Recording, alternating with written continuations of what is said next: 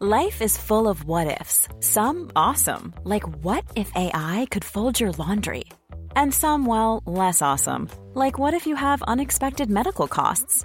United Healthcare can help get you covered with Health Protector Guard fixed indemnity insurance plans. They supplement your primary plan to help you manage out of pocket costs. No deductibles, no enrollment periods, and especially no more what ifs. Visit uh1.com to find the Health Protector Guard plan for you. Ravi de vous retrouver ce soir, 19h, c'est l'heure. Regardez le sommaire de Face à l'info. Christiane Taubira déclare aspirer à une laïcité qui n'écrase pas mais émancipe. Propos qui suscitent de vives critiques au sein même de la gauche. Comment la gauche se divise-t-elle sur cette question? Existe-t-il une laïcité à géométrie variable? Être le chantre d'une laïcité inclusive, est-ce dévoyer cette laïcité? 50 nuances de laïcité, l'édito de Mathieu Boccoté. Faut-il imposer le sujet du logement dans la campagne présidentielle? Très peu de candidats en parlent. La Fondation Abbé Pierre, dans son rapport annuel hier, a critiqué le gouvernement, la flambée des prix, la multiplication du nombre de mal logés. Faut-il plus de logements sociaux? En France, faut-il construire? Stop pour encore les logements? Décryptage Dimitri Pavlin. Des Français musulmans ont dénoncé dans une tribune dans Le Monde les pratiques islamistes séparatistes en France. Ces pratiques nous révulsent, nous attristent et nous choquent. Faut-il applaudir cette prise de position, jugée courageuse par certains ou la juger avec méfiance? L'analyse de Charlotte Dornelas. Qui connaît ce héros trop rarement cité lorsque on évoque les deux guerres mondiales? Le maréchal Jean Delattre de Tassigny naissait le 3 février 1889. Blessé à plusieurs reprises, meneur d'hommes exemplaires, il imposera aux Alliés de signer l'acte de capitulation allemande en 1945 à Berlin. Marc Menon raconte. Alors que Jordan Bardella a été mis en examen pour avoir qualifié la ville de Trappes de république islamique, le président du Rassemblement national dénonce que la justice veut faire taire ceux qui dénoncent le réel. Mais décrit-il le réel ou suscite-t-il la haine? Jusqu'où peut-on aller dans la description de désolation du réel? L'édito de Mathieu Bocoté. Une heure avec nos éditorialistes et nos journalistes, on commente, on décrypte, on analyse et c'est maintenant.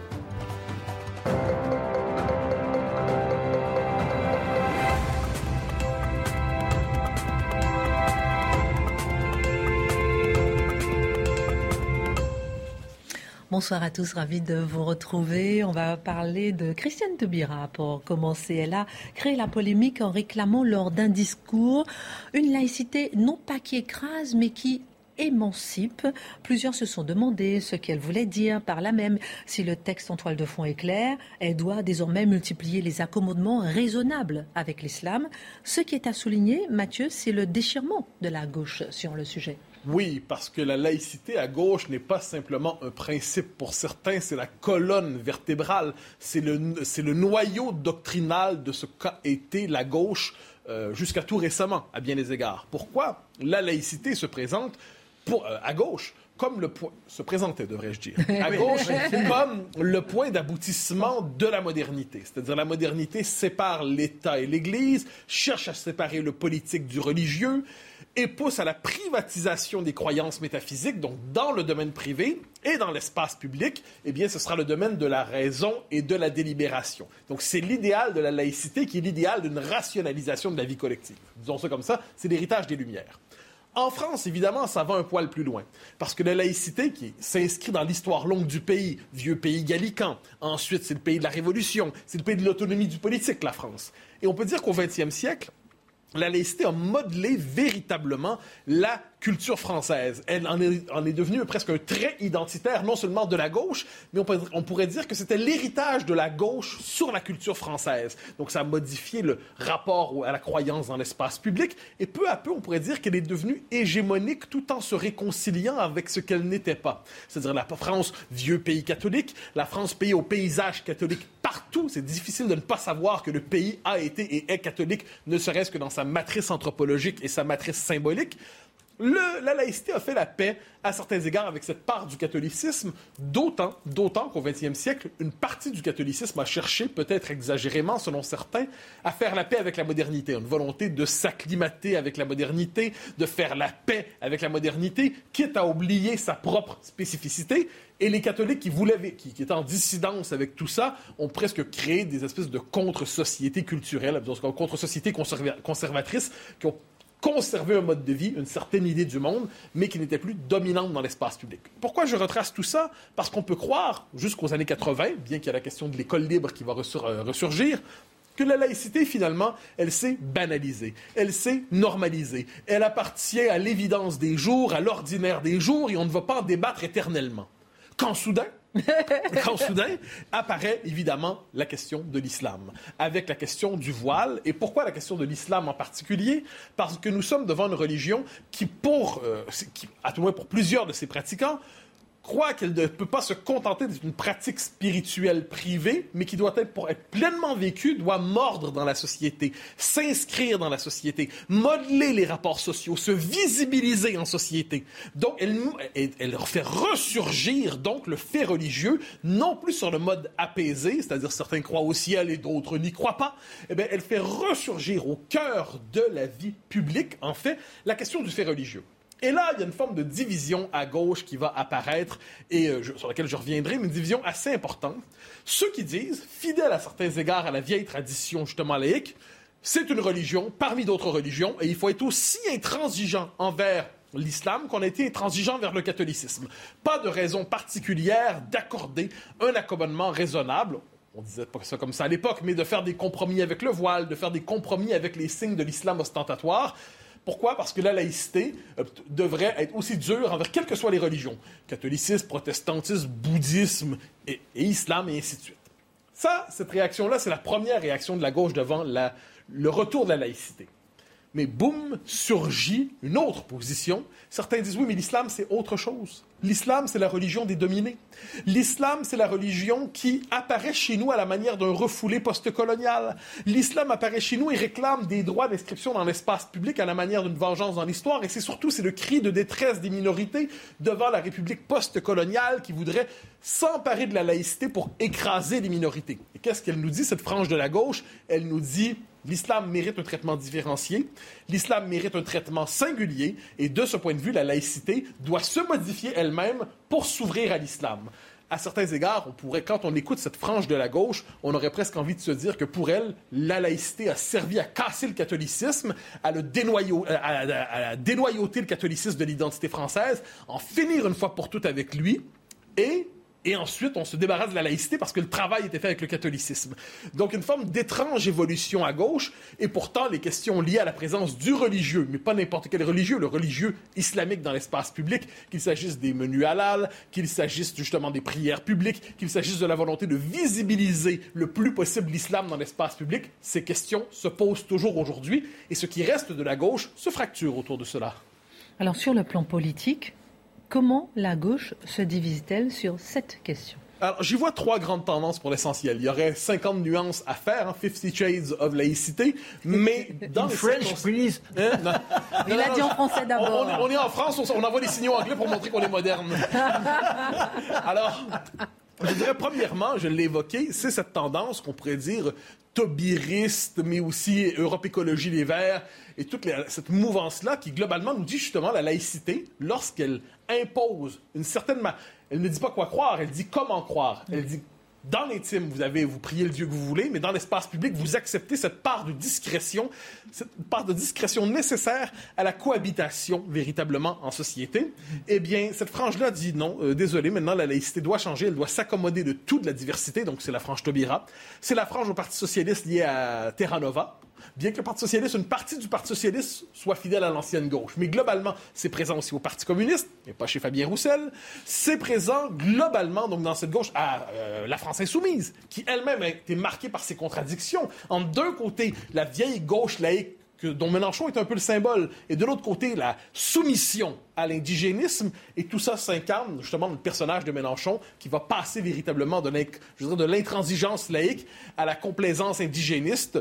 Est-ce par conviction? Est-ce par stratégie électorale? Ça reste à voir. Mais globalement, il y a ceux qui se sont convertis au multiculturalisme et ils appellent ça laïcité inclusive, laïcité ouverte, laïcité qui émancipe et qui ne réprime pas, gauche taubiriste. Deuxième option, qui existe encore, ce sont ceux qui veulent rester à gauche à tout prix. Ça les concerne. Ils tiennent à être de gauche, mais ils tiennent à être laïcs. Ils sont fidèles à l'ancienne gauche contre la nouvelle gauche. Ça, ce ça existe encore au Parti socialiste.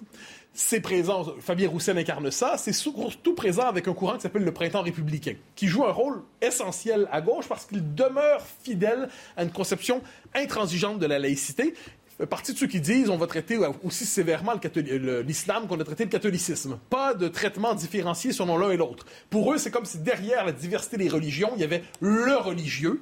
C'est peut-être pas la meilleure analyse à faire, mais dans leur esprit, c'est ça. C'est il y a le religieux qu'il faut, euh, qu'il faut calmer, qu'il faut mater pour permettre l'émancipation des individus. En échange, puisqu'ils veulent rester à gauche à tout prix, ils ne cessent de dénoncer ceux qui instrumentaliseraient la laïcité de manière identitaire à droite. Euh, dénoncer la droite, ça demeure la meilleure manière de rester de gauche. Et il y a la troisième option, qui est peut-être intellectuellement la plus intéressante. Il y a tous ces intellectuels qui étaient marqués à gauche historiquement, qui tenaient à la laïcité, et qui peu à peu se sont sentis chassés de la gauche. On peut penser à des Alain Finkielkraut, à des Marcel Gauchet, à des gens qui, euh, Elisabeth Badinter, qui demeuraient attachés à une certaine idée de la, laïcité, mais qui ont découvert au fil de leur pérégrination politique et idéologique que la laïcité laissée elle-même était peu de choses si on ne pensait pas à la culture qui l'accompagnait. Cette gauche a découvert au fil de ses pérégrinations non seulement la laïcité, mais l'identité, concept qui a mauvaise presse à gauche lorsqu'elle réfère à l'identité nationale. Dernière question. Et la droite, un petit mot quand même sur la droite, qui n'était pas le parti euh, historique de la laïcité et qui s'en réclame eh ben, aujourd'hui. vous avez tout à fait raison. Tout à fait raison. Et c'est justement pour ça que cette partie de la gauche, à la Julliard, à la Gauchet, à la Finkielkraut, qui a rencontré la question de l'identité culturelle de la France, est accueillie à bras ouverts aujourd'hui à droite. Cette, frange de la gauche publie bien davantage dans le Figaro que dans le Monde aujourd'hui. Disons ça comme ça. Qu'est-ce qu'elle nous dit, la droite? Elle nous dit la laïcité, on y est arrivé. C'était pas notre identité première, mais on y est arrivé. Ça devient un symbole de l'identité culturelle de la France. Ça devient une valeur identitaire, en quelque sorte. Ça devient un principe qui définit l'originalité et la spécificité française. Donc, on en met moins sur l'universalisme absolu, à moins de concevoir que l'universalisme, c'est un particularisme français. J'ajoute deux choses. Elle a une double fonction aussi à droite. La laïcité est aussi mobilisée comme instrument de défense, clairement, contre l'islamisme, ça il faut le dire, c'est-à-dire et contre l'islamisation des mœurs. La laïcité devient un instrument politique pour être capable de réaffirmer l'identité française et ça devient aussi un outil politique, justement, pour être capable de, euh, je dirais, faire prédominer les mœurs françaises. Donc, derrière le mot laïcité, on met culture, identité, on met tout ce qu'on n'a plus le droit de nommer. La laïcité sert désormais de vecteur à l'identité profonde de la France. Très intéressant tout ça. On va parler un petit peu de, peut-être euh, du, voile aussi avec vous dans un instant, ma chère Charlotte. Un mot rapidement sur la laïcité dévoilée. C'était le nom de votre livre. Dévoilée, vous vous situez où, vous, en tant que ah bah moi, je me situe... Non, non, moi, je me situe... Oui, laïcard, laïcard, mais au nom d'un principe philosophique extraordinaire je mettrai juste un bémol dans euh, l'excellente chronique de Mathieu, c'est que Nicolas Sarkozy, à ma sens n'est pas, de, gauche, a été celui qui voulait promouvoir la laïcité positive, donc la laïcité qui s'ouvrait à l'islam et à toutes les tolérances telles qu'elles se sont répandues depuis. Euh, Dimitri, je sentais que vous vouliez réagir aussi là-dessus rapidement. Non, mais Mathieu l'a très bien dit à la fin, c'est-à-dire qu'effectivement, la laïcité, c'est devenu un bouclier culturel face à un islam qui a cette prétention aussi euh, universelle à remodeler complètement la, société. Et ça explique ce basculement, effectivement, que, dont on a souvent parlé. Hein, c'est-à-dire que laïcité, valeur de gauche, devient valeur étiquetée de droite, mais qui n'est pas que de droite. Non, je crois que cette idée de bouclier est très importante. On va en reparler tout à l'heure avec euh, vous, Charlotte. Euh, merci beaucoup, Mathieu. Dimitri, on a parlé hier de l'oral des candidats de la droite devant les policiers. Mhm. Euh, les candidats de gauche, eux, ils étaient avec la Fondation Abbé Pierre qui publiait son rapport annuel sur le mal logement. Alors c'était l'occasion de les entendre sur le sujet. Christiane Taubira, semble-t-il, a eu du mal à répondre. Juste quelques secondes, je vous propose de l'écouter. Si on augmente le RSA de 30%, les gens restent sous le seuil de pauvreté quand même. Oui, mais on y ajoute, on, y ajoute, voilà, on peut y ajouter l'APL d'une part, et puis, et puis je, je, considère que il y, a, il y a la nécessité de revoir la totalité des minima sociaux. Voilà, c'est quand même dur, dur apparemment de se lancer dans la. non, mais en plus, honnêtement, je, l'apprécie pour son verbe. Hein. Elle, ah oui, bah c'était quand même très beau. elle a fait le décompte de ce qui compte. Non, mais eh, ça peut arriver quand même. elle, est connue pour son verbe fort, son verbe haut et la qualité de son verbe. Mais bon, là, c'est. Amie, elle a la suffisance de ses insuffisances. Euh, oui.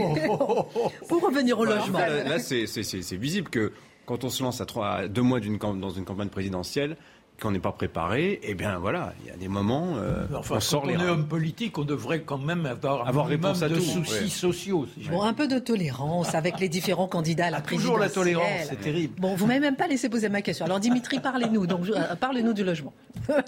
du logement. Eh ben.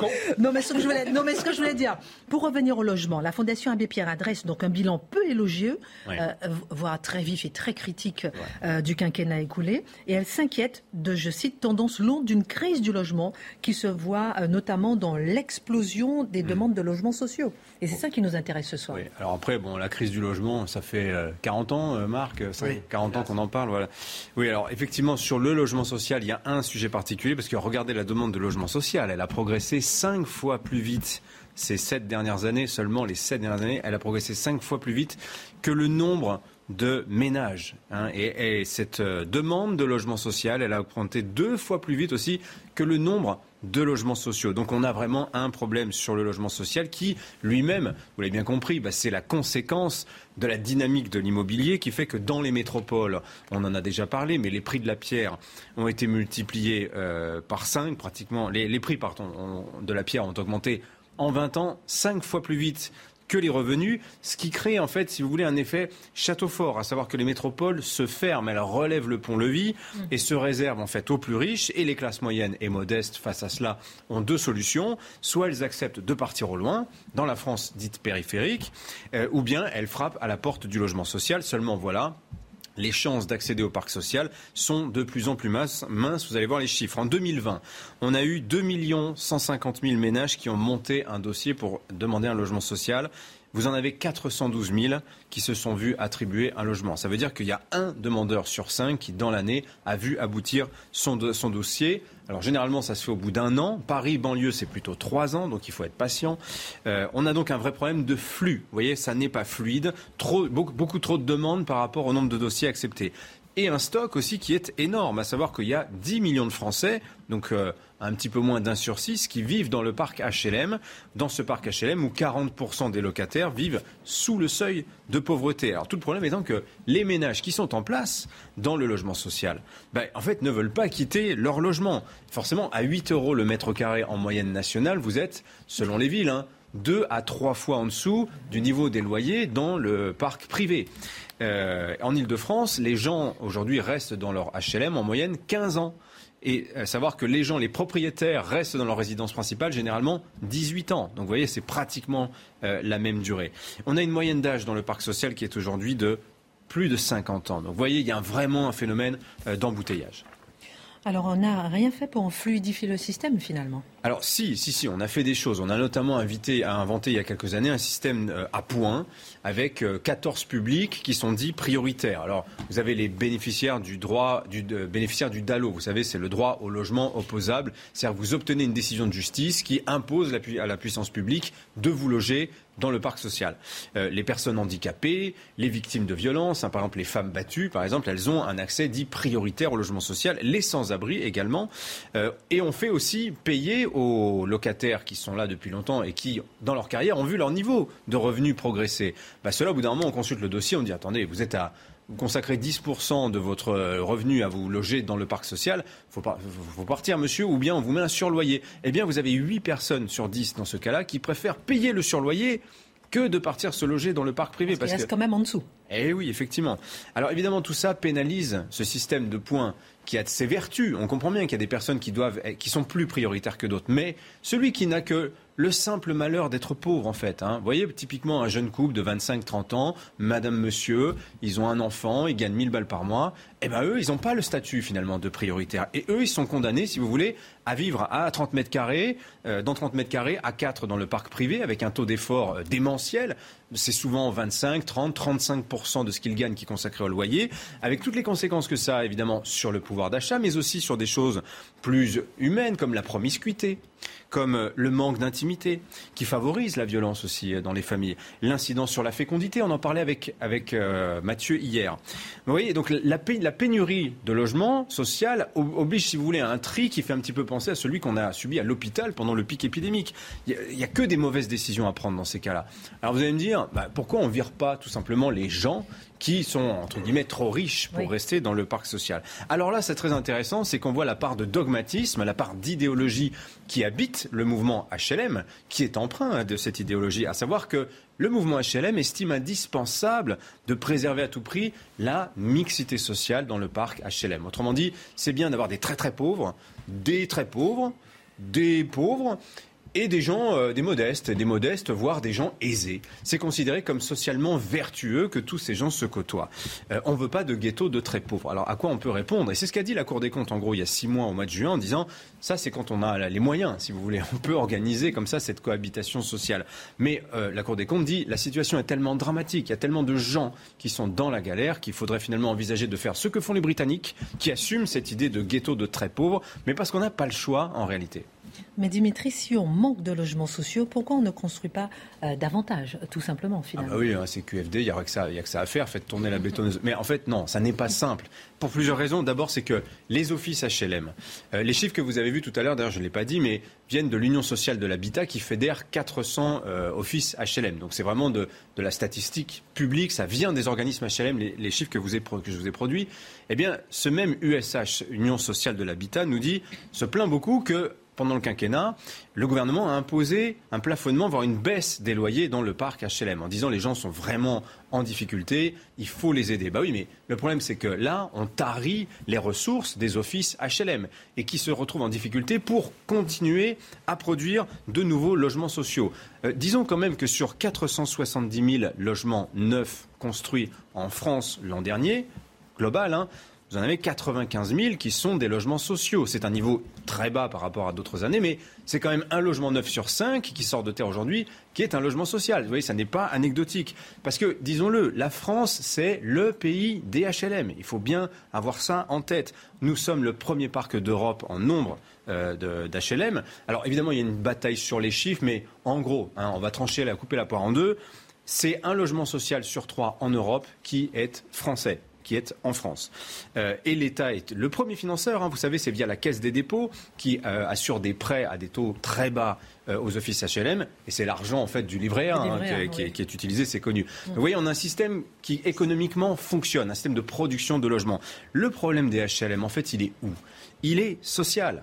Vous savez, on a cette fameuse loi SRU. C'est la loi qui impose, dans les zones tendues, donc essentiellement les métropoles, hein, dans les communes de plus de 3500 habitants, d'avoir sur leur territoire au moins 25% de logements sociaux. Or, vous le savez, c'est connu, il y a beaucoup de communes qui ne jouent pas le jeu. Fin 2020, il n'y avait que 47% des communes des communes concernées par la loi SRU, hein, euh, qui avaient rempli l'objectif. L'objectif, il doit être atteint en 2025. Il y a fort à parier qu'il y a beaucoup de communes qui vont traîner pour que d'ici 2025, eh bien, elles n'aient pas rempli l'objectif et qu'elles se disent on, nous fichera la paix passer cette date. Euh, elles préfèrent payer des amendes, ces communes. Pourquoi elles préfèrent payer? Bah Parce qu'elles craignent en fait encore plus les conséquences du logement social. Et c'est quoi les conséquences du logement social? C'est qu'aucun maire n'a envie de faire de sa commune. Alors je vais citer des noms de communes. J'ai rien contre elles, hein. ce n'est pas du tout pour les montrer du doigt, mais c'est la réalité française. Vous avez par exemple euh, au Grand Quevilly, près de Rouen, 65% de logements HLM. Vous allez à Pointe-à-Pitre, Christine, vous le savez, 60% de logements HLM. Gennevilliers, Creil, Sarcelles, Orly, donc ça c'est banlieue parisienne, elles sont toutes à plus de 50% de logements HLM. Là, à ce niveau-là, si vous voulez, ça pose vraiment un problème de mixité sociale à l'envers. Et pour le dire pudiquement, euh, l'arrivée des pauvres dans les villes n'est jamais perçue comme une bonne nouvelle. Alors il y a des tas d'idées qui circulent pour forcer la main des communes, par exemple confier au préfet la signature des permis de construire. Je ne pense pas que ça va beaucoup euh, rassurer les gens, changer le point de vue des gens qui vont se dire moi je veux pas ça à côté de chez moi. C'est ce fameux mouvement, vous savez comme on dit not in my backyard, je veux pas ça derrière chez moi. Euh, voilà, il y a cette conviction que construire des logements sociaux, ça va vous pourrir le quartier, disons-le crûment. Voilà, je terminerai en vous disant quand même que dans le logement social, c'est assez cocasse. Je vous ai parlé de l'embolie du système HLM. Euh, vous avez un demandeur sur deux qui va repousser souvent la première demande qui lui est faite. Euh, et en fait, on a le droit à trois refus, donc à troisième, vous sortez complètement du système. Donc des gens qui sont en difficulté, qui ont besoin du logement social, la première demande, il y en a un sur deux qui dit non. Et quel est le motif qui est invoqué par ces gens-là? C'est l'environnement, c'est le quartier. Ça ne convient pas, on ne veut pas habiter ici. Donc vous voyez, il y a une bataille sourde mais intense qui se joue autour du logement social. La seule question qui compte dans tout ça, c'est que le vrai drame, si on a autant besoin de logements sociaux, c'est qu'on a beaucoup de pauvres en France. Le problème, il est celui de la paupérisation euh, du pays. Et ça n'est certainement pas, je pense, en, bâtissant un immense parc locatif comme ça, avec des prix complètement déconnectés du marché, qu'on va résoudre ce problème-là. On voit bien que dans le logement social, les gens n'y vont pas forcément, ils vont rarement de gaieté de cœur. Merci pour cette analyse détaillée du logement social. On marque une petite pause dans un instant. On va faire un petit tour de table sur les époux Balkany avant de continuer euh, sur nos chroniques. On marque une pause à tout de suite. Retour avec euh, nos éditorialistes et journalistes pour Face à l'info. Dans un instant, on parlera avec vous, Mathieu Bocoté, de Jordan Barlela. Il a été mis en examen pour avoir déclaré, décrit euh, Trappe comme république islamique est-ce qu'on a le droit de le dire? Est-ce que c'est de la ceinture On en parle dans un instant avec vous, Marc. Maintenant, on parlera du maréchal de Lattre de Tassigny que vous adorez pour sa liberté. Pour... Ah oui, personnage d'une grande envergure et avec lequel. C'est pas, tout de suite. Hein. Pardon. Mais dites, finissez votre phrase quand même. non, on aurait beaucoup à s'inspirer de lui pour s'occuper de la jeunesse. Ah, d'accord. On en parle dans un instant. Et avec Charlotte, on parlera de cette tribune euh, des Français musulmans contre l'islamisme, je cite, euh, radical. Mmh. Vous allez euh, nous en parler dans un instant. Juste avant, c'est quand même l'actualité du jour, un petit tour de table à propos des époux Balkany. Euh, ils seront incarcérés au plus tard sous 48 heures. Leur placement sous bracelet électronique a été révoqué parce qu'ils n'avaient pas respecté leur assignation à, à résidence. Et Isabelle Balkany a fait une tentative de suicide. Euh, on n'a pas, elle a été transportée à l'hôpital. je voulais quand même savoir un peu. Euh, certains disent que ce sont que les vrais voyous sont dehors. D'autres disent que le bracelet électronique ne sert à rien. D'autres encore disent que la prison euh, doit, devrait être faite pour les personnes uniquement vraiment dangereuses. Quel est votre regard quand même sur ce dossier? Bah, déjà, déjà, vous l'avez dit, la tentative de suicide d'Isabelle Belcani rend le commentaire extrêmement difficile parce que la première chose qu'on a envie de, de leur souhaiter, c'est évidemment euh, son rétablissement à elle. Ça, c'est la première chose. Après, ce qui est très difficile euh, dans le jugement, parce qu'évidemment, l'emprisonnement est décidé parce que la justice considère qu'ils n'ont pas respecté euh, les, injonctions par rapport au bracelet électronique, ce que dément absolument Patrick Balkany depuis ce matin, qui dit en fait ça a sonné parce que j'allais voir mes petits enfants dans le fond du jardin, etc. Moi, j'en sais rien, j'ai pas accès à tout ça. donc, honnêtement, je sais, je sais pas le faire, mais ils sont pas emprisonnés déjà d'emblée, quoi. Ils sont parce qu'il avait été sorti de prison pour raison de santé.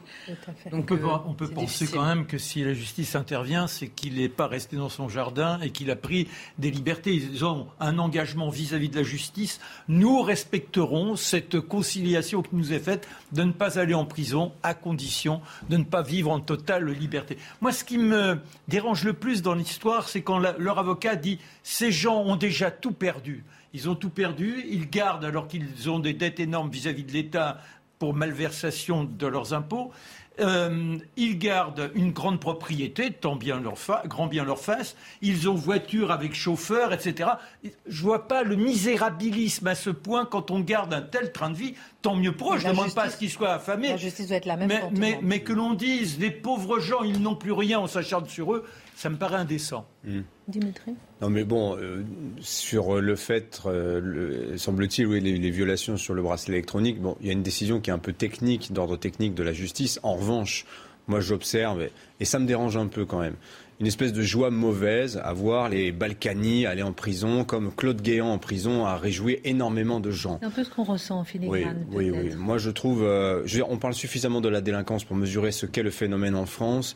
Est-ce que d'avoir Claude Guéant euh, ou les Balkany en prison va résoudre le problème de la délinquance en France? Je veux dire, donc voilà, moi je pense qu'il y a un, petit peu de décence à rétablir. Ils doivent quand même servir d'exemple, non, Mathieu ah ben, C'est une question. Je confesse, c'est quelque chose, moi, quelle que soit, quelle que soit la personne qui est, qui est la cible, quand la meute se déchaîne sur quelqu'un, quelle que soit la personne, j'ai un premier réflexe de me dire que la meute se calme. Il y a une, volonté d'humilier jusqu'au dernier moment. Chacun veut piétiner, chacun veut cracher sur la figure du moment. Ça ne veut pas dire que j'ai une sympathie exagérée pour la personne qui est attaquée, loin de là. Mais je déteste quand une meute se jette sur qui que ce soit. Il y, a des, manières, je dirais, de rendre la justice. Il y a une certaine décence, quelquefois une certaine discrétion. Le sort en lui-même est réel. Je dirais ça de, de bien des gens, quelle que soit la personne. Je n'aime pas les lynchages.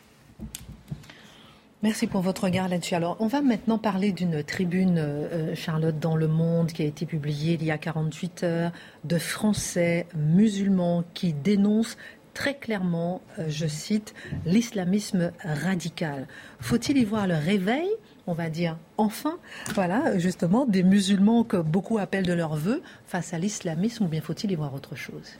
Bah, déjà, la première chose, c'est quand on lit le texte, il faut saluer l'initiative. On ne peut pas passer nos journées à dire il faut que les musulmans réagissent et quand certains réagissent, ne pas saluer en effet l'initiative euh, qui est la leur, ne serait-ce que par honnêteté et cohérence par rapport à ce que, l'on dit d'habitude. Ensuite, cette tribune a l'avantage euh, énorme de prendre au sérieux la réalité qui est montrée dans le reportage de, Zone Interdite sur Roubaix, puisque c'est l'occasion de cette tribune, ils la prennent au sérieux, ils le dénoncent et il n'y a pas de, comment dire, relativisme sur ce qui est montré, euh, qui est clairement dénoncé. Ensuite, eux, en tant que musulmans, font dans cette tribune une contre-offensive théologique de réponse aux islamistes qui, je crois, leur appartient. Moi, quand j'entends un ministre ou euh, même des, des, journalistes qui ne sont pas musulmans s'improviser exégète du Coran, je suis toujours un peu gênée parce que c'est pas pas notre métier en fait. Et donc, c'est en effet aux musulmans, puisqu'il n'y a pas de clergé, euh, il faut il faut en gros euh, que des personnes, par une analyse théologique à l'intérieur de la religion même, attire la masse en fait. C'est ça l'enjeu qu'il y a euh, au cœur de l'islam. Ils le font dans cette tribune. Il y a ensuite un appel à la responsabilité des musulmans. Ils s'adressent directement aux musulmans euh, de s'éloigner des prédicateurs douteux, disent-ils, de participer pleinement à la société française, de viser l'excellence et l'intégration. Donc il y a un appel euh, directement aux musulmans. Et il y a enfin un soutien sans aucun relativisme aux personnes qui sont menacées à la suite du reportage dans Roubaix. Donc tout ça, évidemment, il faut le saluer. Le seul bémol que je mettrai à cette tribune, dans l'analyse de la tribune, c'est en effet déjà, vous avez tiqué sur le terme, condamner l'islamisme radical. Bon, au bout d'un moment, si on rajoute à chaque fois des choses, l'islamisme, me semble-t-il, est radical, il n'y a pas besoin de le préciser. Euh, donc c'est quand même aussi se soumettre, euh, enfin c'est perdre en tout cas une bataille sémantique importante sur ce terrain-là, me semble-t-il. Ensuite, la deuxième chose, c'est que les signataires de cette tribune sont assez peu représentatifs. C'est pas injure de le, de, de, le, de le, comment dire, de le souligner. Il y a 15 personnes qui signent cette tribune et qui sont tous chercheurs en sociologie, professeurs émérites, avocats, juristes, ingénieurs. Alors, ils n'en sont pas moins musulmans et c'est important qu'ils prennent la parole. Vous voulez dire que c'est l'élite? Mais ils sont, bah non, mais c'est une forme d'élite et c'est pas du tout une injure dans ma bouche. C'est simplement qu'ils sont assez peu représentatifs, en gros, des populations qui vivent dans les quartiers où l'islamisme est extrêmement oppressant. Euh, donc ça, c'est la deuxième fois. Il faut le souligner en fait au moment où cette tribune est là, parce qu'on a tendance à, s'enflammer directement et à se dire ça y est, les musulmans réagissent des musulmans euh, réagissent et encore une fois, ça n'enlève rien à, euh, à leur initiative et évidemment, on aurait peut-être un peu de mal aussi à aller prendre quelqu'un dans les quartiers pour faire une tribune. Ah ben je, je mais j'y viendrai bien sûr. Et eux, n'ont pas le même choix de participer ou pas à une tribune euh, pour des raisons différentes. Mais du coup, c'est intéressant de noter qui sont les profils qui signent cette tribune-là.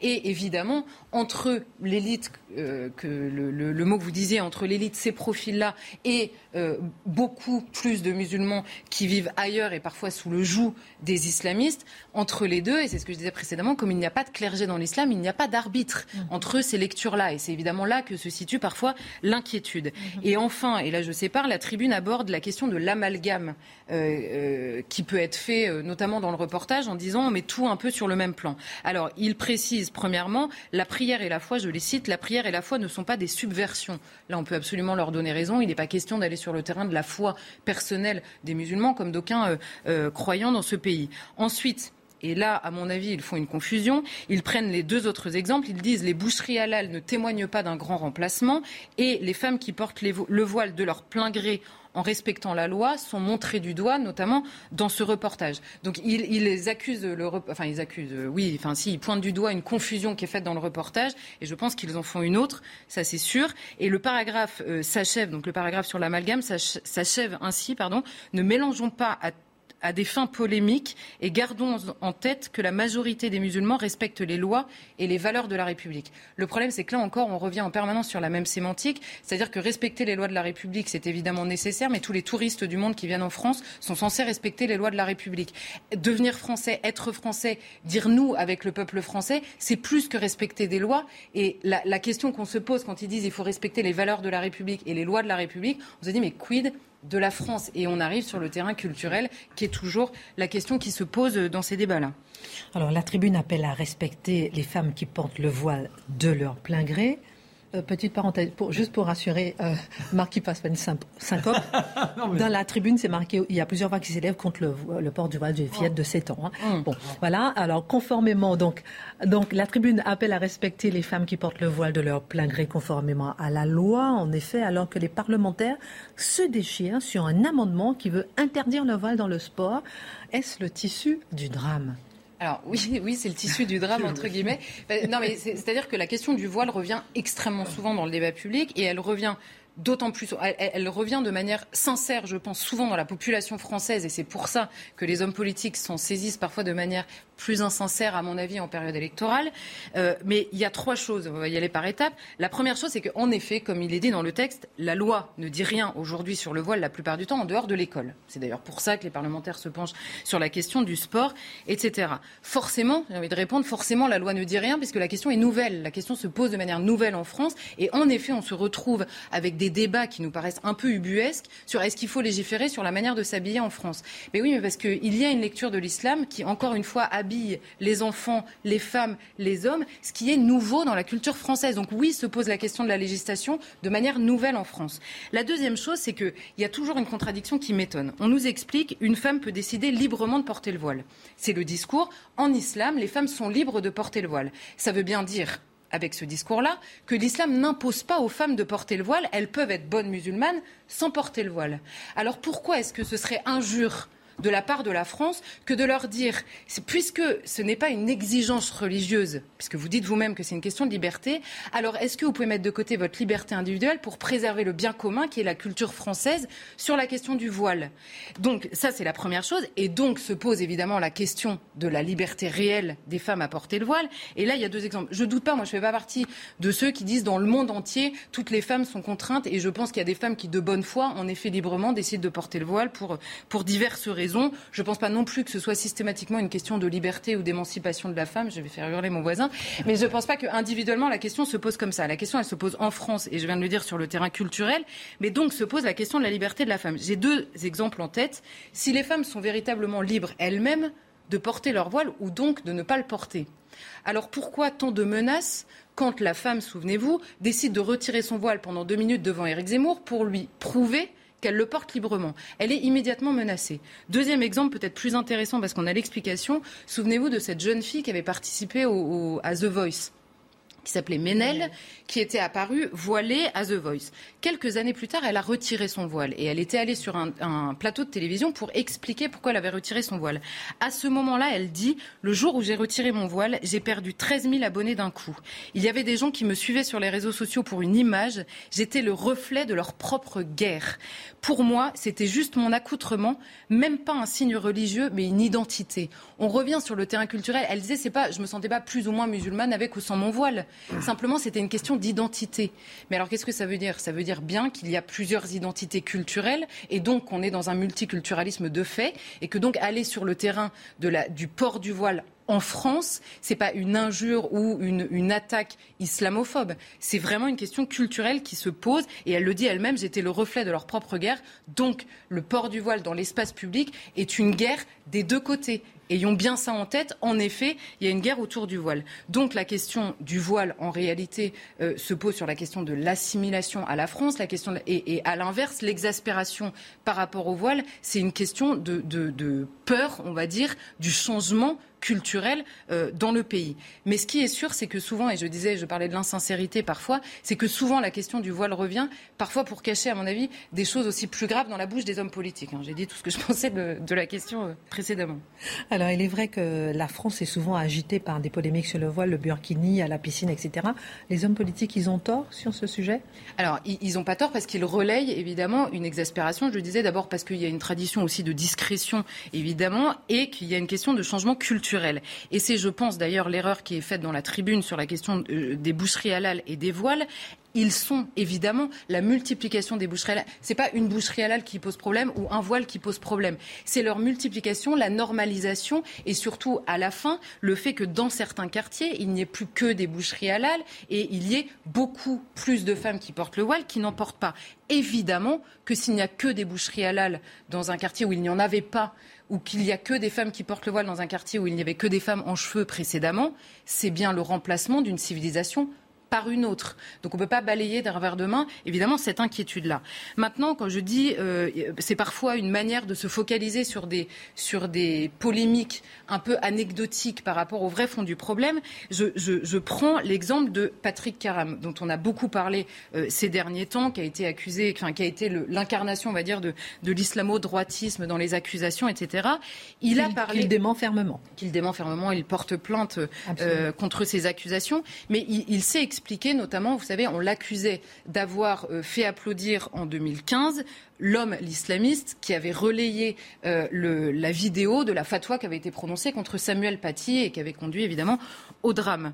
Et Patrick Caram répond ça, et, c'est bien au-delà de Patrick Caram, c'est que je pense que l'explication de la chose est bien plus grave en fait que, l'accusation elle-même. Pourquoi? Il explique qu'à l'époque, on est en 2015, donc évidemment il ne pouvait pas savoir que Samuel Paty allait mourir euh, trois ans plus tard, c'est pas la question. On est en 2015. Ni que M. Héniche se serait radicalement. Non mais c'est ça. Et il dit, cet homme-là était le patron de euh, l'UAM 93, donc c'est l'association de toutes les, enfin l'union de toutes les associations musulmanes dans le 93, qui est extrêmement puissante. Et il nous explique, Patrick Karam, je n'avais pas le choix à l'époque de travailler avec cet homme. Il était impossible de faire autrement. Tous les hommes politiques l'ont fait. C'était l'interlocuteur des pouvoirs publics, de tous les pouvoirs publics. Et il a cette phrase à la fin, Patrick Karam, quand un responsable politique allait dans le 93, il demandait à être reçu par ce monsieur. Donc un homme politique qui va dans le 93, ah, tous, tous demandait à être reçu d'abord par un homme religieux, donc c'est ça. Avant de faire quoi que ce soit dans la ville. Donc on imagine bien, et c'est ce qu'on dit tout le temps, on dit tous avec pudeur tout le temps, on parle du clientélisme. Mais il y a certains quartiers pour que le clientélisme fonctionne, il faut des clients. Et on en revient à la question initiale de la représentativité, on va dire, de cette tribune. J'ai peur que dans beaucoup de quartiers, il y ait des musulmans qui soient soit attirés par ce discours-là, qui ressemble quand même dans ce que dans l'exemple qui nous est donné à un pouvoir mafieux et tous les autres qui voudraient s'en libérer, qui n'ont pas le loisir de pouvoir signer une tribune dans le monde. Pourquoi? Parce que, évidemment, le danger, il est géographique en fait. Il est imminent, il est présent dans leur vie par le seul fait que ces gens-là dirigent de tout, même sur les pouvoirs publics. On aurait pu en parler pendant une heure parce que mm. j'aurais beaucoup de questions. Je vous ai vu beaucoup réagir, Mathieu Bocoté, sur cette chronique. Oui, non, mais je pense que la, description est très fine, à la fois sur le plan sémantique. La notion d'islamisme radical. Moi, chaque fois que j'entends islamiste radical, je pose la question, donc il y a un islamisme modéré. Et là, on voit, on pose ces questions-là aux politiques. Et là, ils se décomposent. Ils ne comprennent pas le sens de la question. Et là, on leur repose et ils se rendent compte qu'ils ont fait une forme de capitulation mentale. Il faut jamais croire que les mots ne sont que des mots. Les mots, ce sont des symboles. Et quand on adhère à l'expression d'islamisme radical, on vient de légitimer toute une part de l'islamisme, mais qu'on présente autrement désormais, comme bon.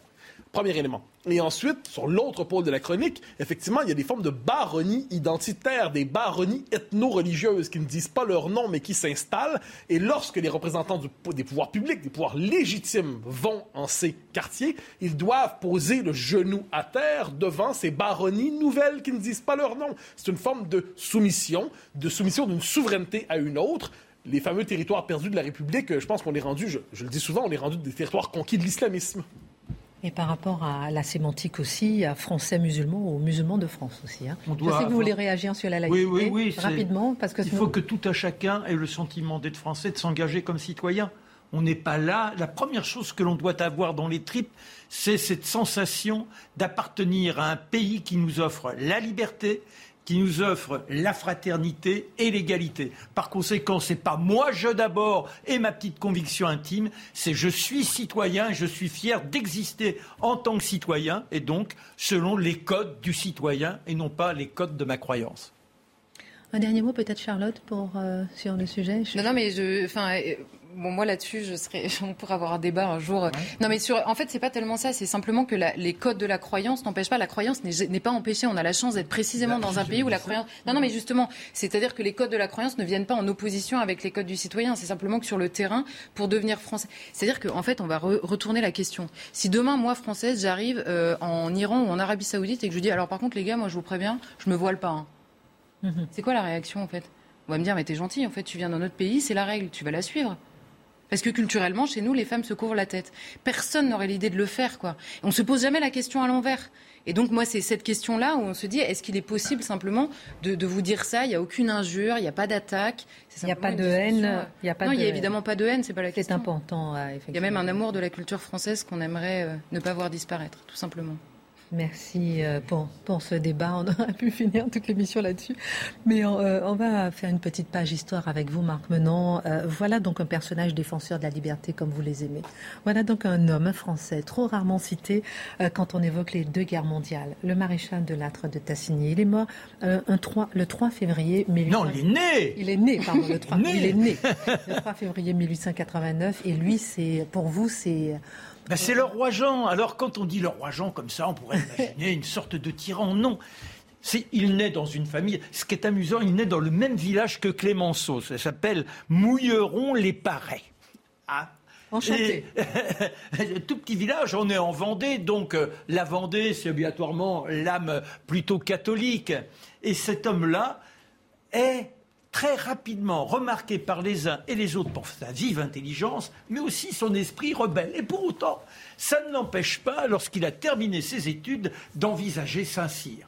Ah, Saint-Cyr, c'est extraordinaire, mais à cette époque, avant de de pouvoir prétendre être officier, vous étiez mélangé avec l'ensemble des classes. C'est-à-dire que vous côtoyez le pauvre paysan qui n'avait pas spécialement d'instruction. et là, on vous plaçait dans ce principe d'égalité et de fraternité. Ça, c'est le marque. Il se dit, mais c'est comme ça qu'on construit une nation. C'est comme ça que l'on doit exister. Tous portés par le même souffle, par la même fougue. Oh, de la fougue, il en met pas. Oh quel impétueux Et quand la guerre éclate, il a son galop de sous-lieutenant. Notons qu'il est entré quatrième à Saint-Cyr, il en sort pratiquement dernier. Ah bah oui, parce que quand on lit esprit brillant, un peu artiste, intelligence vive, mais d'esprit si peu militaire. Ah oui, c'est complètement. Marc maintenant il choisit ses personnages pour voilà, s'auto-décrire. Non, mais alors, on, le voit dans cette guerre de 14, il est cavalier. Rappelons que vous aviez trois ans d'avance à l'école. Non, mais cavalier, il est là, et on lui demande de savoir quelles sont les tactiques envisagées par les Allemands. Il prend son cheval de gaillard à ses côtés, il s'infiltre. Malheureusement, ils sont surpris par une escouade ennemie. Hop, il sort le sabre, il embroche l'officier. Malheureusement, il se prend un coup de lance dans les poumons et ça quelques jours après avoir déjà hérité d'un éclat d'obus. Rien ne peut le détruire. Ses camarades le ramassent. Quand je dis ses camarades, bah oui, quand on est au front dans cet état d'esprit-là, on respecte le lieutenant, mais là c'est le camarade qui vient d'être blessé. Alors on le niche sur le cheval comme on peut et on trouve une ferme et là on arrache la partie qui est restée dans le poumon. Ce pauvre deuxième classe dragon fait là ses débuts merveilleux de chirurgien. Ah Il en échappe, on le laisse dans la cave et c'est une, euh, des, Français qui viennent l'en sortir. Quelques mois plus tard, on le retrouve volontaire pour être dans l'infanterie. Bah oui, avec un cheval face au char allemand, c'est pas suffisant. Alors lui, il est du côté de la modernité et le voilà. Il faut y aller, les gars. On ne s'arrête pas et il est gazé à Verdun. Les blessures, il les collectionne les unes derrière les autres. Mais cette bravoure, on la retrouve en 1940. Il est le plus jeune général en 1939 de l'armée française. Et là, quand euh, les Allemands déferlent après la, la drôle de guerre, qu'ils ont envahi les Ardennes, il est avec 18 000 hommes face à 45 000 Allemands. Lui, il a un seul char. Le front se développe sur 45 km. Il passe de l'un à l'autre. Il ne dort pas. Et il est là. Il faut y aller, les gars. Il faut y aller. On les soutient. Il arrive à arrêter les Allemands pendant plus d'un mois. Il ne cédera pas sa devise, c'est ne pas subir, ne pas subir, ne pas subir. Et ce qui est extraordinaire, c'est qu'il exige de ces hommes la fraternité, mais aussi le sens du respect vis-à-vis de soi. L'hygiène, par exemple. Ah, mon gaillard, tu peux être traîné dans la boue, avoir souffert pendant des heures et des heures, il te faut être dans la dignité. Et lui, eh bien, le matin, s'il n'a pas d'eau, il prend la bouteille de vin rouge et c'est avec ça qu'il se rase. Car il faut toujours paraître en élégance vis-à-vis de soi. Petite anecdote, je pourrais vous évoquer toutes les phases de son héroïsme. Il est à Berlin, lorsque le Reich doit signer l'abdication. Mais les Français ne sont pas admis. Alors il va voir le maréchal euh, moscovite et il lui dit Mais comment ça Les Français, ils doivent aussi signer. Si personne s'y oppose, je veux bien. Il insiste, il insiste, mais il dit Mais il n'y a pas de drapeau français ah, L'autre, il dit Non, mais si vous en trouvez un, ben, on n'en a pas. Alors, il arrache d'un drapeau nazi, le rouge. Il trouve sur euh, une nappe la partie blanche et il cherche un bleu de travail. Et avec ça, il demande à ce que les, les ouvrières soviétiques qui participent à la vie de la troupe cousent rapidement le drapeau. Et c'est ainsi que nos couleurs flamberont lorsque l'on signe la reddition allemande et lui y va de son paraphe. Voilà cet homme étonnant, cet homme merveilleux qui nous dit ne jamais subir et qui inventera les camps légers, les camps de la fraternité en 1946, une armée qui permettrait à la France de se constituer en équipage, si je puis dire, en patrie gagnante. Marc Menant a passé l'après-midi à me parler du maréchal Jean de de Tressigny. Tellement il est passionné. Vous pourrez revoir sa chronique sur cnews.fr. Merci euh, Marc. J'ai une question à vous poser. Que dire de Trappe Si on dit que Trappe est une république islamique, euh, est-ce que ça ne reviendrait pas à dire que Versailles est une république chrétienne? Petite question piège. Charlotte. oui, euh, je crois de moins en moins hein, pour ce qui est de Versailles, mais je ne vois pas où est l'insulte. Hein. Moi, ça me ferait plutôt rire, mais... Sauf qu'on ne voit pas de croix sur les personnes dans les rues à Versailles, mais on voit des voiles à trappe. je crois que c'est mon République qui vous apprécierait moins. c'est République qui ferait tiquer. Jordan Bardella a été mis en examen pour ses propos à propos de la ville de Trappes. Ce qu'on lui reproche, c'est d'avoir qualifié cette ville de République islamique en miniature. Euh, je déplore que la justice française poursuive le même but aujourd'hui que les islamistes, à savoir faire taire ceux qui dénoncent le réel et ceux qui refusent de voir d'innombrables quartiers en France se transformer, a-t-il déclaré euh, sur Europe 1 avec Sonia Mabrouk.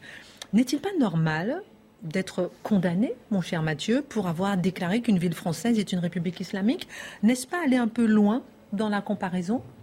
Non, moi je trouve c'est lunaire, c'est lunaire, c'est lunaire. C'est-à-dire qu'on soit d'accord ou non, et j'y viendrai, euh, c'est un exemple caricatural de la judiciarisation de la parole publique. C'est-à-dire que désormais, ce sont les tribunaux qui prétendent, plus largement, ce sont les différents pouvoirs qui se réclament du droit, qui prétendent réguler de manière de plus en plus étroite, de manière de plus en plus serrée, de manière de plus en plus gainée, ce qu'on peut dire et ne peut pas dire pour décrire la réalité qui se présente à nous. Alors, retour sur les faits, dans les circonstances. Jordan Bardella, associé donc, au Rassemblement national, sera en trappe alors que la ville est dans l'actualité, c'est le moins qu'on puisse dire. On est quelques mois après Samuel Paty. Et on découvre à quel point la ville est islamisée. Là, il donne une série de faits. Euh, les coiffeurs non mixtes, de moins en moins. Dans certains bars, on ne sert plus d'alcool parce que ça ferait fuir la clientèle. Mais quelle idée. Moi, je fuis un bar où il n'y a pas d'alcool. Enfin, quoi qu'il en soit. fin, de l'édito. Euh, pour la santé. alors, on, il, constate donc une forme d'islamisation de la ville. Et ensuite, donc il va devant le commissariat, il fait une déclaration. Et ensuite, il fait un communiqué où il parle justement de république islamique en miniature. On peut trouver la formule adéquate ou non. On peut trouver la formule sensée ou non. Mais la réaction ensuite du maire de la ville est sur un autre registre. Il décide de poursuivre, de poursuivre sur le mode presque en diffamation. Et là, pour avoir les termes exacts, vous me permettrez de revenir sur mes notes là-dessus. Donc, c'est une plainte à diffamation. Donc, la mise en examen est automatique. Ça, on nous l'explique en tant que tel. Mais là, on pose une question quand même. Imaginons que Jordan Berdella a dit euh, la ville de Trappes est une ville plutôt moche. Bon, imaginons. Je ne sais pas si c'est vrai ou si c'est faux, mais imaginons qu'ils disent ça. Peut-on imaginer que les autorités aient dit Ah ben oui, ah, il faut absolument poursuivre dans les circonstances, on va faire un procès. Il a dit que la ville était moche, c'est mauvais pour sa réputation. Avec une mise en examen automatique. Alors, euh, avec, le, avec, le, mot moche, ça passerait pas. Euh, mais alors, manifestement, il y a quelque part dans les autorités quelqu'un qui considère que dire, donc des autorités légitimes, que ce propos et, ou je sais pas s'il avait dit la ville de Trappes est un champignon géant. Ben, il n'y aurait pas eu manifestement de poursuite. Là, il y a quelqu'un dans les autorités qui dit dire que c'est une république islamique en miniature, c'est ça peut être considéré comme relevant de la diffamation. Ça devient donc légitime d'inscrire ce propos sous la tutelle du droit, sous la tutelle, et là, ça, prise en charge par le procès. Alors, euh, c'est le premier tour de piste. On a jugé de la recevabilité de la plainte. Excusez-moi, on a jugé, dis-je, de la recevabilité de la plainte. Je suis curieux de savoir qui a jugé de la recevabilité de la plainte et selon quels critères. Premier tour de piste des événements. Peut-on s'étonner que cette mise en examen, Mathieu, tombe quelques jours à peine après la diffusion du reportage sur M6 qui décrivait la ville de Roubaix notamment. Ah ben, il n'y a pas de hasard en ce monde, ou s'il y en a, tout le moins, ils sont intéressants.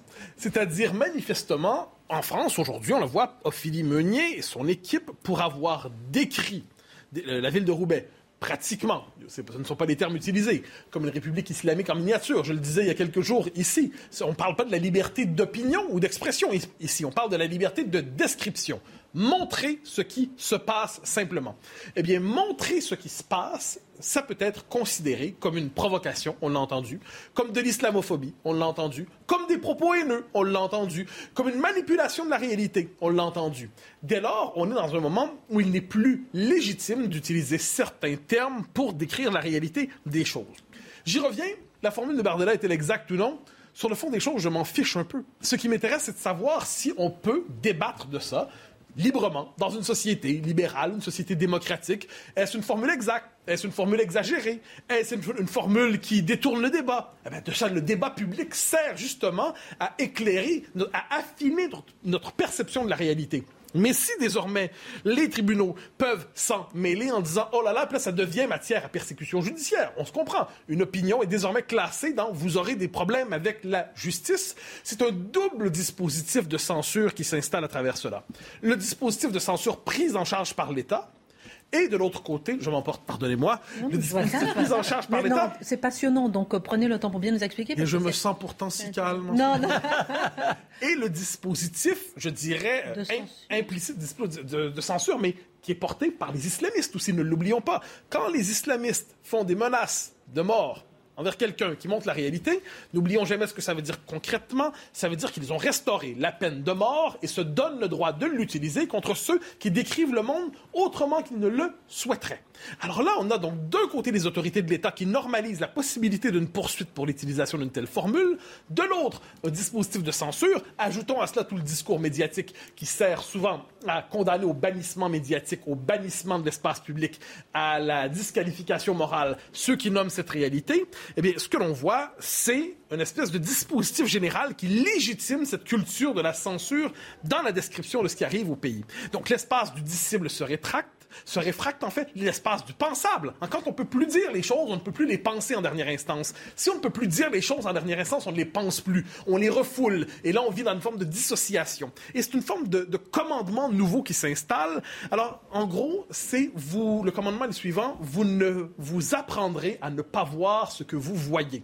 Vous devez vous conditionner à ne pas voir ce que vous voyez. Et si vous le voyez, vous le repérez, par exemple, l'islamisation d'une ville, vous devez programmer des mécanismes mentaux pour ne pas voir ce que vous voyez et encore moins pour le dire si vous avez envie de le voir néanmoins. Parce que vous savez que si vous le disiez d'une manière ou de l'autre, vous aurez soit d'un bout de la chaîne la possibilité d'une poursuite, de l'autre bout de la chaîne la possibilité d'une euh, cible au front.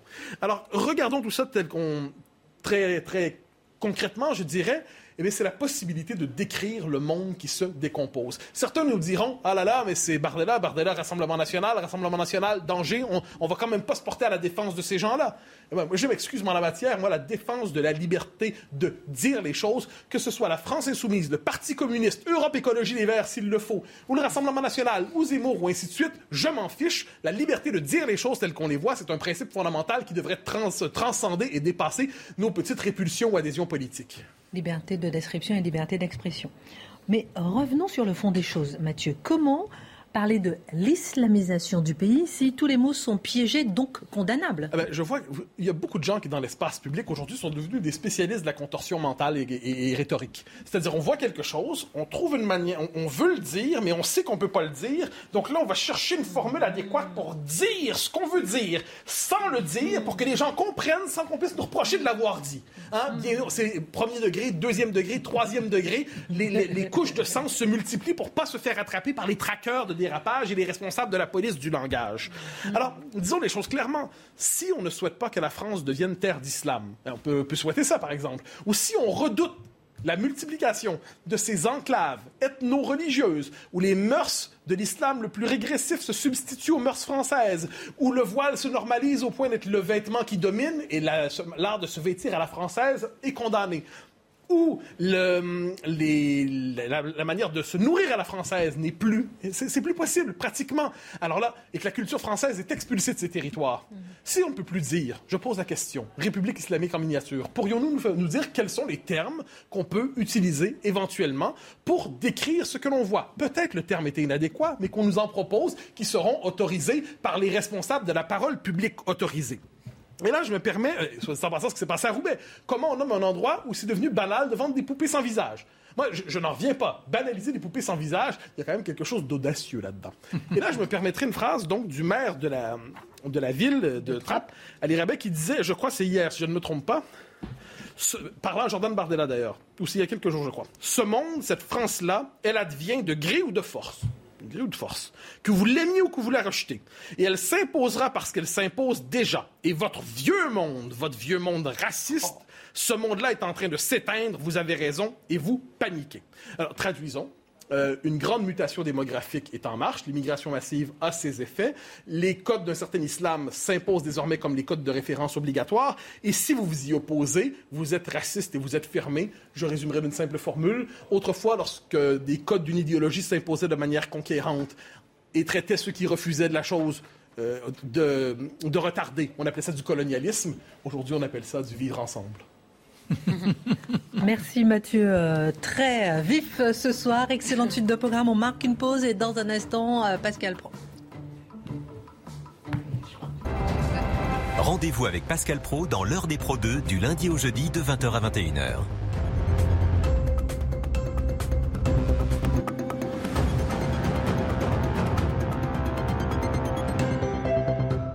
Quand il y a des actes de maltraitance dans des établissements comme cela, on protège les personnes âgées. Comment on, on, exproprie le propriétaire de cet établissement. On met l'établissement sous la tutelle, la protection d'un hôpital public, d'un établissement public, d'une structure à but non lucratif. C'est ce que vous demandez pour les EHPAD d'Orpea aujourd'hui? Oui, pour ceux où il y a ces faits caractéristiques de violence. Il n'est pas question que dans notre pays, qu'en France, en République, il y ait euh, de, des profits, de l'argent fait sur le dos de nos aînés. Moi, j'ai remis dans le PLFSS 2022 des astreintes de nuit d'infirmières qu'il n'y avait plus. Je viens de le remettre. On l'a voté. De formation oui, et puis, et puis d'attractivité des métiers. Quand on revalorise les métiers, hmm. c'est ce qu'on a fait. Moi, je veux bien qu'on me dise qu'on n'a rien fait. Un milliard pour revaloriser les aides à domicile, dont on parle peu dans ce débat, et 1,5 milliard pour revaloriser, par an, hein, pour revaloriser les salariés en EHPAD. C'est financé, c'est la cinquième branche que nous avons créée qui finance aujourd'hui cette partie. Donc je, veux bien qu'on m'explique qu'on est en train de rien faire. Eh bien si, on est en train de faire. Et quand on revalorise, on redonne de l'attractivité. Nous avons aussi ouvert toutes les formations possibles qui n'existaient pas, c'est-à-dire l'alternance, l'apprentissage. On a doublé les, formations d'aide-soignante. C'est pas neutre, hein. ça va produire ses effets.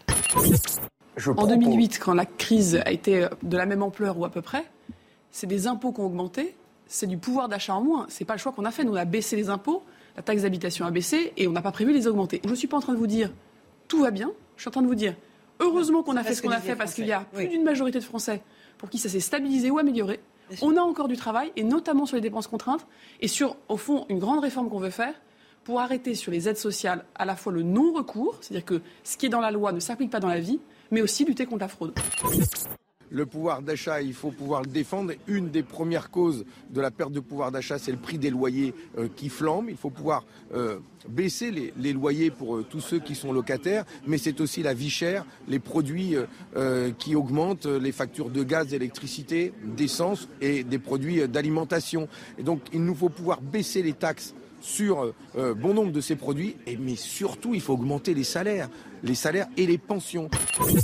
Avec les écologistes, Trois vous ans, avez bon la transition dans la justice sociale. Trois ans, c'est bon. Bien sûr. Vous pouvez aider euh, les ménages à se passer de la voiture. C'est d'ailleurs en fait pour un ménage qui a deux voitures, quand euh, grâce à une offre de transport euh, adéquate, fiable, sécurisée, vous pouvez vous passer d'une voiture. En fait, c'est un demi-smic en plus par mois. C'est un vrai, c'est un vrai gain de pouvoir de vivre, de pouvoir d'achat. Donc, soutenir les transports, euh, soutenir la transition d'une voiture euh, à l'autre, la réduction de la dépendance à la voiture. Je le redis, hein, euh, arrêter de soutenir les centres commerciaux ou Amazon, comme le fait ce gouvernement, c'est revivifier les centres-bourgs, créer de l'emploi dans les petits commerces. Vous voyez, il y a, en fait, on a organisé notre dépendance à la voiture. On a organisé notre dépendance à la voiture et l'idée, c'est d'organiser la transition. D'abord, on a beaucoup agi pour l'emploi des jeunes et ça a été notre priorité tout au long du quinquennat, a fortiori dans la crise. Vous voyez, on a lancé un plan Un jeune, une solution à l'été 2020, parce qu'on voulait éviter à tout prix ce qui s'était passé après la crise de 2008-2009. On avait eu une, explosion du chômage des jeunes plus de 30% d'augmentation du chômage des jeunes. Donc ce plan, bah, c'est une véritable révolution dans l'accompagnement des jeunes, avec une réponse pour chaque jeune. Ça a été 4 millions de jeunes qui ont pu bénéficier d'une des solutions du plan Un jeune, une solution. Et aujourd'hui, on a le taux de chômage des jeunes le plus bas depuis 2008. Et il n'y a jamais eu une telle part des jeunes qui travaillent qu'aujourd'hui. Ce qu'a proposé Yannick Jadot, c'est d'y aller progressivement, hein, c'est-à-dire de faire plusieurs modalités de réduction du temps de travail et de le faire sur la base du volontariat dans euh, un premier temps, c'est-à-dire que les entreprises qui euh, souhaitent aller là-dedans, eh bien, pourraient aller vers la réduction du temps de travail et on irait vers 32 heures ou vers euh, sur quatre années après quatre années de travail, une année sabbatique. En fait, il y a des modalités différentes qu'on pourrait mettre en œuvre, que ce soit 32 heures sur quatre jours ou que ce soit une année sabbatique. L'idée est en fait de reprendre aussi le pouvoir sur sa vie, de ne pas passer sa vie à travailler et d'améliorer la qualité des emplois. Et d'ailleurs, euh, ce qui est très intéressant, c'est que si on regarde les emplois les plus difficiles, notamment dans l'hôtellerie-restauration ou euh, les aides-soignantes dans le soin, le care auprès des personnes âgées dans les EHPAD, eh bien la, semaine de quatre jours est appelée euh, enfin est demandée par les personnels de ces de ces secteurs-là. Je pense que vraiment, avec les conditions justement économiques qui ont été stabilisées, il y a une croissance, donc il y a une appétence pour l'emploi. Nous serons aux côtés des Français pour cela justement. Je pense que nous avons la chance là de pouvoir justement poursuivre un grand projet de société qui change la donne, émancipation, pouvoir d'agir des personnes en situation de handicap, mais bien au-delà. Mm. des Français. Et franchement, regardez les résultats que nous avons, que ce soit sur le chômage, sur l'emploi, sur euh, mm. ah, sur l'emploi, c'est phénoménal. On a fait près de 800 000 contrats d'apprentissage avec Elisabeth Borne. Les jouets des enfants sont euh, des, des supports de discipline, clairement. Hein. Mm. Quand on fait des, des fer à repasser miniatures euh, en rose euh, avec des paillettes pour euh, les petites filles, en fait, c'est, ça véhicule des messages. Donc évidemment que je ne suis pas pour qu'il y ait des poupées sans visage. Mais enfin, là-dessus, disons quand même une petite chose, c'est que ça, ça s'est trouvé à Roubaix, et qu'à Roubaix, il y a un véritable scandale, c'est que c'est la ville la plus pauvre de France, quoi. Et que ça, personne ne le dit. on a tué dans ce pays des journalistes parce qu'ils caricaturaient, parce qu'ils exprimaient la liberté. On veut tuer aujourd'hui ceux qui s'expriment. Donc il faut les protéger, il faut dénoncer ce qui est en train de se passer, il faut saluer le travail qui a été fait sur. Et retrouver les auteurs des menaces? Bien sûr, et il faut lutter contre cet islamisme, contre ce séparatisme qui menace la République. J'en ai parlé depuis des années, ça m'a coûté cher, mais il faut poursuivre ce combat. Il est indispensable pour la France.